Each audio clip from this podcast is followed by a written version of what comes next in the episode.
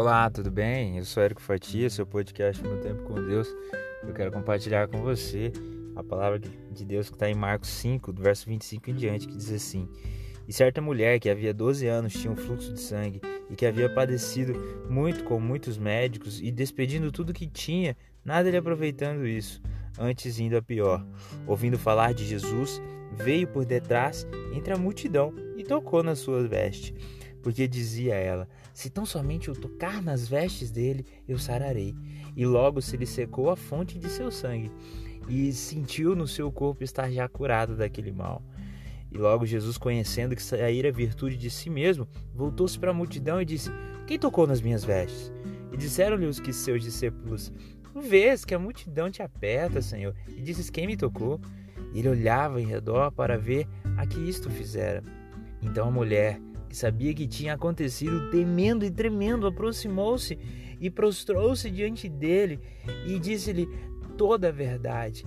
E ele lhe disse: Filha, a tua fé te salvou. Vá em paz e ser curada deste teu mal. Hoje eu quero falar um pouquinho sobre a, a fé dessa mulher do fluxo de sangue que foi curada. Uh, muitas mulheres tinham esse mesmo problema que aquela mulher naquela época. O que diferencia essa mulher das outras é que ela teve fé e agiu. Todo mundo, no mundo inteiro, tem problema. Sempre vão existir problemas.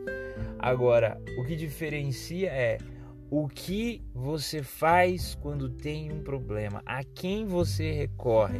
Quando nós temos fé, nós recorremos a Deus. Foi isso. Essa mulher, ela não tinha é, o conhecimento do amor de Deus. Ela gastou todo o dinheiro dela, a Bíblia fala, para poder resolver o problema dela. Ela gastou todo o dinheiro que tinha com os médicos e ela não resolveu o problema que tinha. Mas aí então, ela ouviu falar de alguém que poderia resolver o problema dela e ela foi. E ela, além de, ela teve fé antes de ir ela teve essa revelação, ela teve esse discernimento. Olha, se eu tocar na veste de Deus, Jesus Cristo, eu vou ser curada. E ela foi. E tinha muitas pessoas ao redor, tinha uma multidão, e todos ali que chegavam perto de Jesus o tocavam. E não eram curados, não eram sarados. Por quê? Porque lhes faltava fé.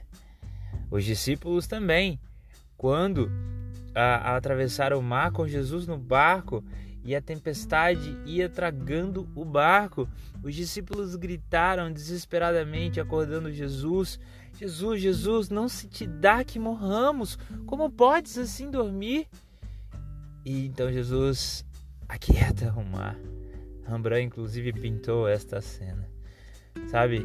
Os discípulos então ouvi, vendo aquilo, viraram e falaram: Quem é esse que os céus e o mar obedecem, espantados. Não adianta a gente caminhar com Jesus, não adianta a gente ser a multidão se a gente não tiver a fé que aquela mulher teve. É. Ah, nós precisamos ter a fé. Não importa o problema que surja na sua vida, tenha fé em Deus, procure Deus, mas não só como na fé. Não só tenha fé em momentos de dor, em momentos que o seu problema parece que vai te engolir, em momentos que parece que tudo vai acabar.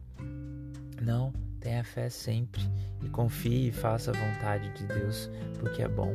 O que difere essa mulher, o que difere o centurião, o que difere o paralítico e tantos outros que foram uh, alvos do milagre, de milagre de Jesus é que eles tiveram fé. E como Jesus bem o disse, a fé dela a salvou. Que a sua fé possa te salvar, a sua fé em Cristo Jesus. Eu não sei quais são os problemas que você enfrenta no dia de hoje. Eu não sei quais são os obstáculos que você tem para vencer. O que eu sei é que se você levar tudo a Deus e confiar, Ele vai resolver o seu problema. Confie, assim como aquela mulher. Confie, assim como o centurião que disse a Jesus que ele não precisava ir até a casa dele, que bastava Jesus falar que o filho dele seria curado. E a gente possa ter fé como esses heróis da fé, heroínas da fé tiveram. Que Deus te abençoe.